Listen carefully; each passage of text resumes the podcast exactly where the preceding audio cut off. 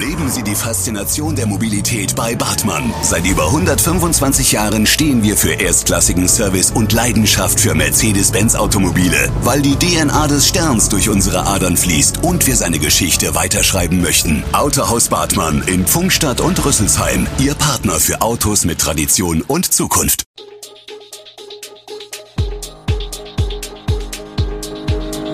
Gude, unser morgendliches News Update. Das Wichtigste aus Südhessen für Sie im Überblick. Guten Morgen aus Darmstadt an diesem 19. November. Millionen vom Land für Darmstädter Projekte, zwei Tote bei Brand in Viernheim und Hessen wird schärfere Corona-Maßnahmen umsetzen. Das und mehr gibt es heute für Sie im Podcast. Man muss kein Darmstädter sein, um die Verkehrswege der Stadt zu kennen. Die Rheinstraßenbrücke über die Bahnlinie, sagte Hessens Wirtschaftsminister Tarek Al-Wazir, sei von existenzieller Bedeutung für die Frage, wie man in die Stadt hineingelange. Und wieder hinaus. Wahrscheinlich hatte er es zuvor selbst ausprobiert auf dem Weg ins Rathaus, wo er mehrere Förderbescheide über insgesamt mehr als 33 Millionen Euro an den Planungsdezernenten Michael Kolmer überreichte. 22 Millionen Euro aus Wiesbaden kommen für den Neubau der Rheinstraßenbrücke, bei dem mit Gesamtkosten von etwa 60 Millionen Euro gerechnet wird. Die über 110 Jahre alte Brücke ist so marode, dass sie bei einer Verschlechterung ihres Zustands gesperrt werden müsste. Die Arbeiten am Neubau beginnen 2022 mit dem Bau einer Behelfsbrücke für Fußgänger und Radfahrer, insgesamt sollen sie etwa fünf Jahre dauern. Knapp zwei Millionen Euro der Fördersumme gehen an Heag Mobilo, die auf der neuen Brücke einen Sonderbahnkörper errichtet, auf dem auch Busse fahren können. Weitere 11 Millionen Euro stammen aus dem Landesprogramm Nachhaltiges Wohnumfeld, mit dem die Erschließung und Ausstattung neuer Wohnmöglichkeiten gefördert wird. Für 5,7 Millionen Euro wird die Anfang der 70er Jahre gebaute Kita Regenbogenland erneuert und vergrößert, die ein wenig verwunschen am Rande des Hochschulgeländes im Verlagsviertel steht. Weitere 11 Millionen Euro stammen aus dem Landesprogramm Nachhaltiges Wohnumfeld, mit dem die Erschließung und Ausstattung neuer Wohnmöglichkeiten gefördert wird. Für 5,7 Millionen Euro wird die Anfang der 70er Jahre gebaute Kita Regenbogenland erneuert und vergrößert. Anlässlich der Offenlage des Bebauungsplans zum Wohnquartier zwischen Kastanienallee und Elfeicher Weg lädt die Stadt für Mittwoch 1. Dezember zu einer Online-Informationsveranstaltung ein. Oberbürgermeister Jochen Patsch und Planungsdezernent Michael Kolmer werden das Vorhaben ab 18.30 Uhr vorstellen, Fragen beantworten und Anregungen wie Kritik aufnehmen. Bürger erhalten einen detaillierten Einblick in den Entwurf des Bebauungsplans, den Vorhabenplan und die dazu erstellten Gutachten, erläutert Patsch.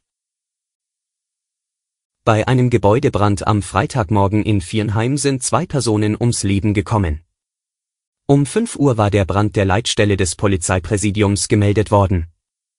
Während der Löscharbeiten konnte die Feuerwehr die Leichen von zwei Personen bergen. Es handelt sich um die Bewohner, ein Mann im Alter von 73 Jahren und eine Frau im Alter von 69 Jahren. Wie das ein Ehepaar ums Leben kamen, ist laut Polizei noch nicht klar. Eine weitere Person wurde leicht verletzt. Die Löscharbeiten dauern an.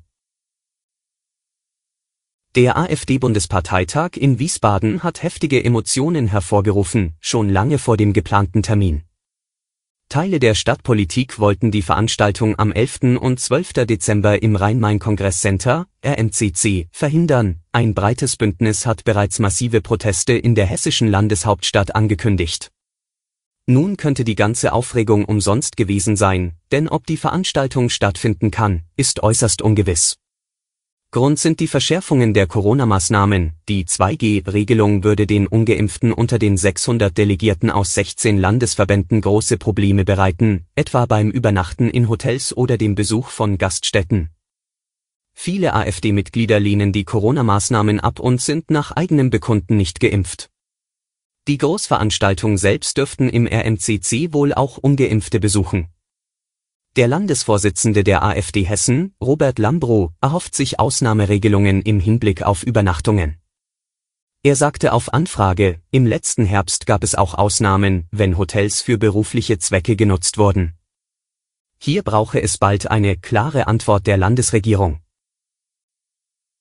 Wir kommen noch einmal zurück zum Thema Corona. Hessen will die Vereinbarungen von Bund und Ländern für deutlich härtere Corona-Maßnahmen umsetzen.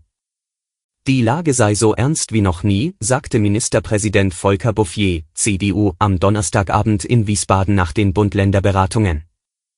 Es gehe nun darum, das Schutzniveau für die Menschen zu erhöhen und gleichzeitig zu versuchen, das öffentliche Leben so weit wie möglich aufrecht zu erhalten.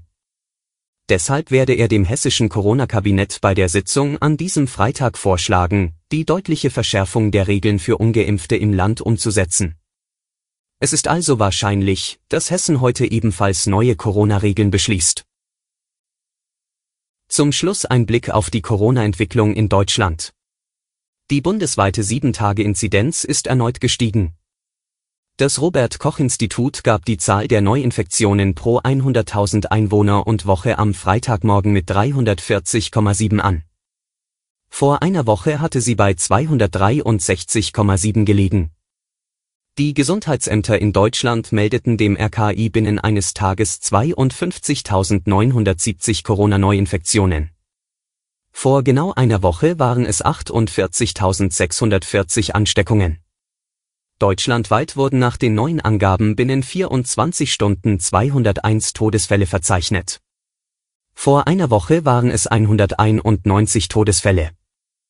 Die Zahl der in Kliniken aufgenommenen Corona-Patienten je 100.000 Einwohner innerhalb von sieben Tagen, den für eine mögliche Verschärfung der Corona-Beschränkungen wichtigsten Parameter, gab das RKI Donnerstag mit 5,30 an. Bei dem Indikator muss berücksichtigt werden, dass Krankenhausaufnahmen teils mit Verzug gemeldet werden. Alle Infos zu diesen Themen und noch viel mehr finden Sie stets aktuell auf echo-online.de.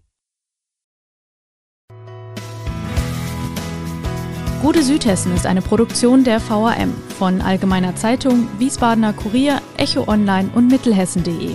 Redaktion und Produktion die NewsmanagerInnen der VAM. Ihr erreicht uns per Mail an audio.vam.de.